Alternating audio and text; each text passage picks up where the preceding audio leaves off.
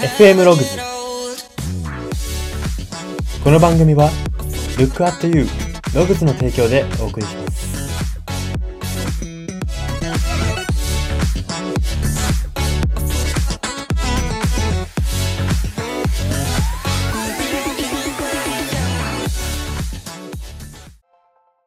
どうも。日本で過ごしていると変な英語の T シャツを着てる人を時々見かけますが、ああいった T シャツを作っている作り手というのはどういう気持ちで作っているんだろうとたまに考えてしまう人材エージェント Y です。この番組は生きる自己啓発と呼ばれる Y があなたの人生観、キャリア観にささやかな変化を日々与えていこうという番組です。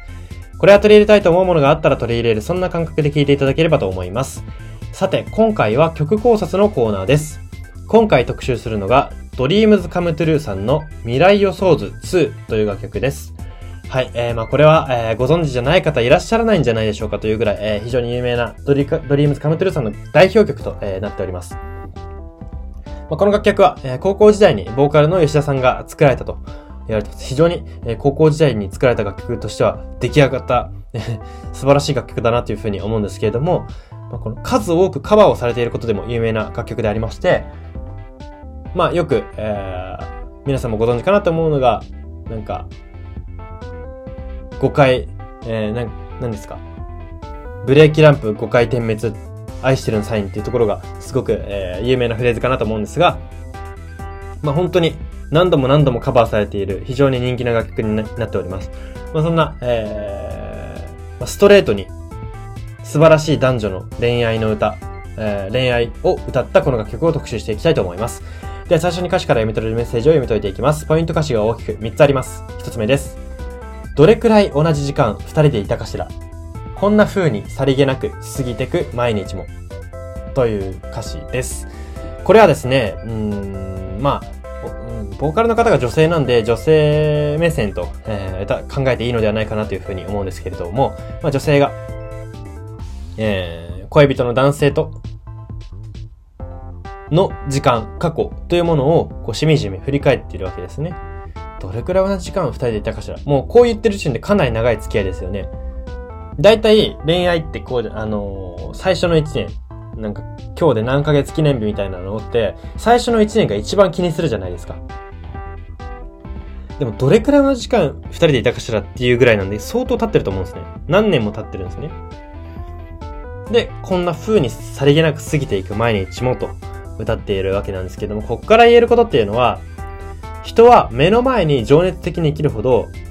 自分の人生っていうのは定義しきれないんだってことに気づくんですね。そういうことがここからは読み取れるわけなんですね。自分の人生をこう、なんていうんですかね。定義したいというかさ、定義したいというかその過去。過去を見ることで、あ自分はこういう人間なんだとか、過去に恋愛こううまくいったからこういう人間なんだみたいな定義をしたくなることもあると思いますけれども、目の前に情熱的に生きれば生きるほど、目の前ってもう移り変わりが激しいわけですよね、人生って。なんか平凡に見える毎日でも目の前の出来事とか、自分の思考とか、目まぐるしく変わってるわけですよ。で、それを理解できるのって目の前に情熱的に生きている人だけなんですね。こんな風にささりげなく過ぎていく毎日もと。でもこの、主人公の女性はですね、さりげなく過ぎていく毎日と言いながらも、その毎日がちゃんと過ぎてるいくこと、自分が毎日変化していること、これを噛み締めているわけです。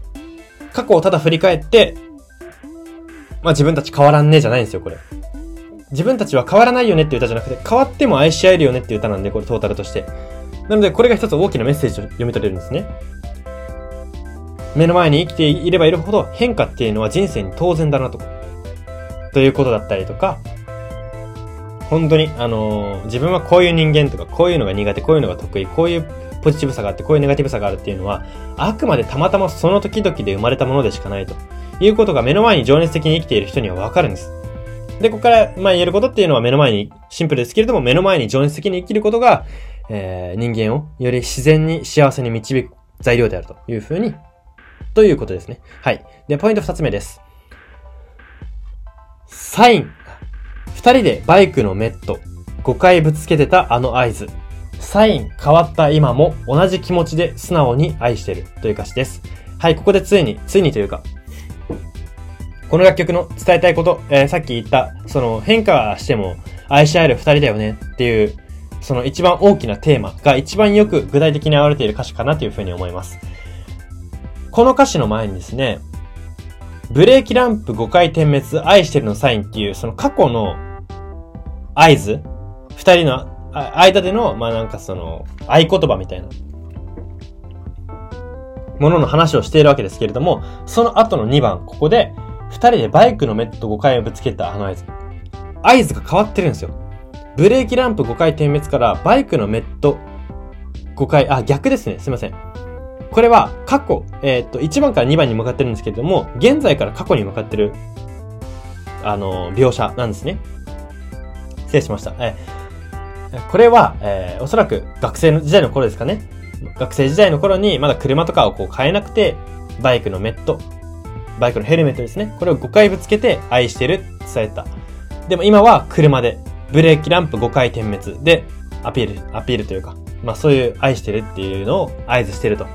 いうことを言ってるわけですけども、大事なのはその後、サイン変わった今も、つまりバイクのメット5回からブレーキ5回に変わったわけですけれども、このサインが変わった今も同じ気持ちで素直に愛してる。これがもうこの楽曲の真だと言えるんですね。人間関係とか恋愛とか、えーそういうものっていうのは年を重ねたり経験を積むことで、まあ同じ人と接していてもどうしても変化してくるものなんですね。まあ、かのダーウィンさんは、人は変化できたから生き残ってきたという名言も残していますけれども、本当にそれと重なると思うんですね。人がなぜここまでずっと何年、長年生き残ってきたかっていうと変化に対応してきたからなわけで、人間関係とか恋愛っていうのも多少変化していくわけです。同じ人間と付き合っていてもそうです。相手の環境の変化、自分の環境の変化、お互いの距離感の変化、えーお互いのかける言葉の変化、一つ一つから少しずつ変わっていくわけです。それを具体的に分かりやすく表現するために、この合言葉、合図っていうところで、ドリームズカムトゥルーさんは表現をしたわけですね。具体的な表現で分かりやすく伝えたわけですけれども、本当に言いたいことっていうのはそんな具体的なことではなくて、もっと根本的な人間として変わるところがあっても、真が愛せているか、そこが大事なんだっていうことが、この、ここから読み取れること、読み取れる重要なポイントであるというふうに言えるんですね。まあ変化しても愛が変わらない関係、人間関係も恋愛もそうです。変化しても愛が変わらない。お互いが進化して変化していっても、変わらない関係こそが最高の関係だと。えそういうことがここから読み取れます。はい。では、ポイント歌詞3点目です。ずっと心に描く未来予想図は、ほら、思った通りに叶えられていくという歌詞です。ここはですね、主人公の女性がいかにずっと描いてきたかがわかる歌詞になっております。ほら、思った通りと、いい意味で驚きすぎてないんですよね。ほら、思った通りって言ってるんで、こう何もイレギュラーが、何もっていうのもないかもしれないですけど、イレギュラーが特にないってことじゃないですか。心に描く未来予想図通りに叶えられてると。だから、ここから言えることというか、読み取ることっていうのは、この主人公はすごく具体的に、うん、ずっとずっと描いていたっていうことで、夢を描いていた未来予想図、その彼氏との未来、結婚とか、えまあ、子供が生まれるとか、なんか仕事でどうこうするとか。まあその、二人の関係ずっとみ、心に描く未来予想図が具体的だったんだということが、えー読み取れますし、そこからさらに言えることっていうのは、夢は具体的にしつこく思い描いたこと、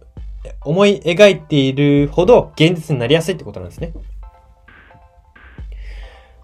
まあなんかこれは夢は具体的に思い描くと現実になりやすいっていうのはどっかで皆さんも聞いたことがある、えー言葉かなというふうに思うんですけども本当にこれは今一度未来予想図2というこの楽曲が、えー教えてくれている楽曲、えーメッセージであるというふうに言えますし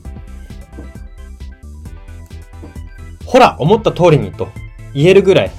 言えるってことはつまりはこの主人公はそれなりの努力をしてるんですよ。あの努力をせずにこう運頼みで願って具体的に願っているわけではないってことが、この、ほら、思った通りってとこからさらに読み取れるんですね。だから、さらに言うならば、夢が叶って当然だろうというぐらいの努力、自分がそう腑に落ちるぐらいの努力をした上で、しつこく思い描いていると現実になりやすいということが、まあ、補足を込め、補足を加えて言うと、そういうふうに言えると思います。はい。では、ここからは人生観、キャリア観に転用するとどういうことが言えるのか、その考え方のポイントを大きく3つご紹介していきたいと思います。1つ目です。本当に心から何かを楽しんでいるとき、人はどれだけの時を過ごしたのか正確な感覚を失うということです。まあ、この感覚は誰しも経験したことがある経験なのではないかなというふうに思います。はい。ですけれどもですね、これは、昨今の、まあ、なんていうんですか、その SNS の、まあ、流行りというかもう成熟期なのかなと私は思っておりますけれども、まあ、SNS はや、が流行っているこの、時代の中ではちょっと問題っていうか、それが、えー、足かせになる部分もあるのかなというふうに感じるんですね。それがどういうことかっていうと、この本当に心から何かを楽しんでる時に人はどれだけの時を過ごしたのか、どんなことを具体的にやってきたのかっていう正確な感覚を失うって言いましたけれども、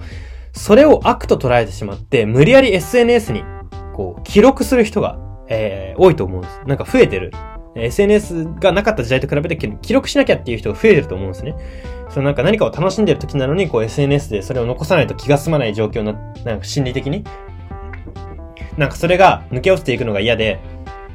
なんかもう全部を全部残したくて、必死にこう SNS に投稿するみたいな。でもこれしすぎると今度は目の前を楽しめてないんですよ。め、あの、目の前を楽しむことと記録って正直完全に共存することはできないですね、結論として。目の前を楽しんでいれば絶対記録してる暇がなくなりますし、記録してる暇があるってことは目の前にのめり込みきれてないんですよ。なのでこれは本当になんか、まあ、SNS 時代の弊害というか、まあ SNS がある種教えてくれてることとも言えるんですかね。結局人間は目の前に集中して、本当に記録に残しきれなくても、その体で味わうことが全てなんだよって SNS が教えてくれるとも取る、取ることができますけれども、まあ今の SNS 時代だからこそ、えー、皆さんにもぜひ、まあどういうバランスで SNS と向き合っていくべきなのか、えー、目の前と向き合っていくべきなのかっていうところを考えてみてほしいなというふうに思います。はい、ではポイント二つ目です。息切れしない持続可能なパッションを知ることこそ、幸せな人生の近道ということです。恋愛も、仕事も、夢も、何でもそうですけれども、根本のパッションが続くことが一番大切なことであるというふうに言えるんですね。これは、私が人材エージェントとして、えー、キャリアの観点で言わせてもらうならば、転職してうまくいく人とそうでない人を分けるポイントでもあるというふうに言えるんですね。自分の根本のパッションは何なのか、何がしたいのか、どういうところに情熱を持てるのか。それも瞬間的なパッションじゃないです。持続可能です。ずっとこれに興味持ってるなと。ずっとこれのこと気にしてるなと。いうことを自分で気づけてることが幸せな人生の近道ですし、転職して、そういうのを理解できてる人ほど転職してうまくいく人と言えるんですね。逆にこのパッションを整理しないで転職してしまうと、また違ったなってなって、もう一回振り出しに戻るんで、その分ロスじゃないですか、時間が。人生の時間がロスじゃないですか。新しい会社に転職して、じゃあ3年経って全然違いましたって辞めました。スタートラインにまた戻ってきましたって言ったら3年ロスじゃないですか。なので、この根本のパッションと向き合うことっていうのは、本当に、え、何か、何か、え、悪いこととかトラブルが起きる前からやっておくべきことでありますし、この準備ができてないと悪いこととかトラブルが実際に起きた時に対応ができず、また間違った判断を繰り返してしまうということなんですね。なので、この持続可能な、まあ今、ビジネスの世界でも持続可能っていうのが大事だよねっていうことを言われてますけれども、本当に保てるパッション、ちょっとやそっとの波で、えー、ぶれないパッション、そういうものを自分にとってのそういうものは何なのかっていうところを意識することが大事であるというふうに言えます。はい。では最後3点目です。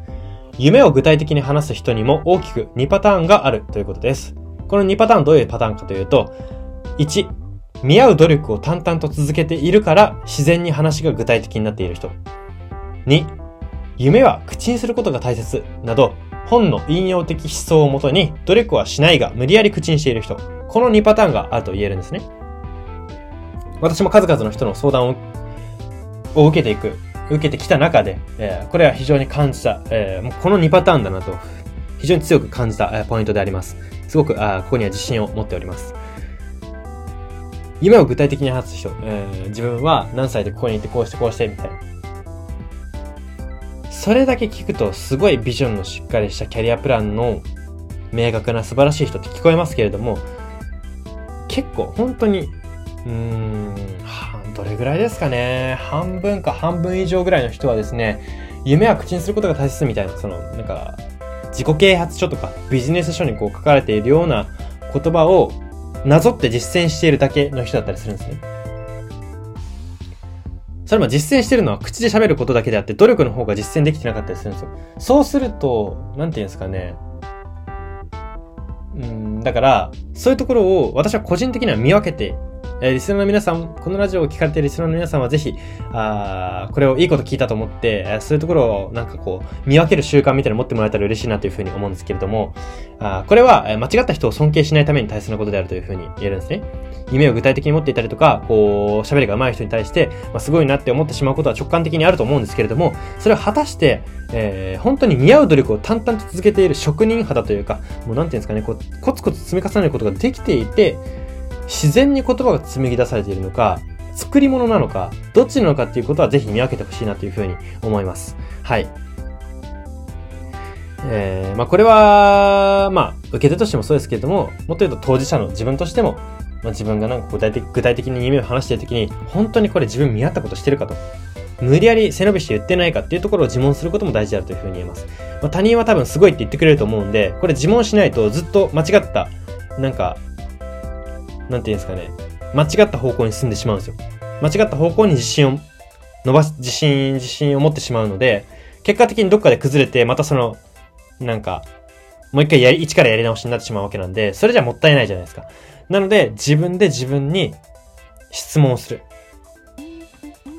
他人はあくまで他人から見てのどう見えるかっていうとこしか言ってくれないので、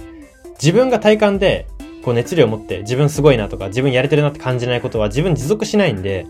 そこは、えー、自分にしかわかんないことがあると、えー、強く信じて自問をしていただきたいなというふうに思います。はい、そんな感じで今回は以上になります。今回は曲考察のコーナーで、Dreams Come True さんの未来予想図2を特集しました。FM ログズ今回の放送は以上になります。いかがだったでしょうか？はい、えー、本当に、えー、非常に非常に、有名な楽曲でありますし、まあそう、こういう歌詞考察なんていうのも、えー、多くの人がされてきたことなのかなというふうに思いますが、えー、私もシンプルに、えー、歌詞に興味が持った、歌詞に興味を持ったので今回特集させていただきました。はい。そんな感じで今回は以上になります。ここまでのお相手は、お会いでした。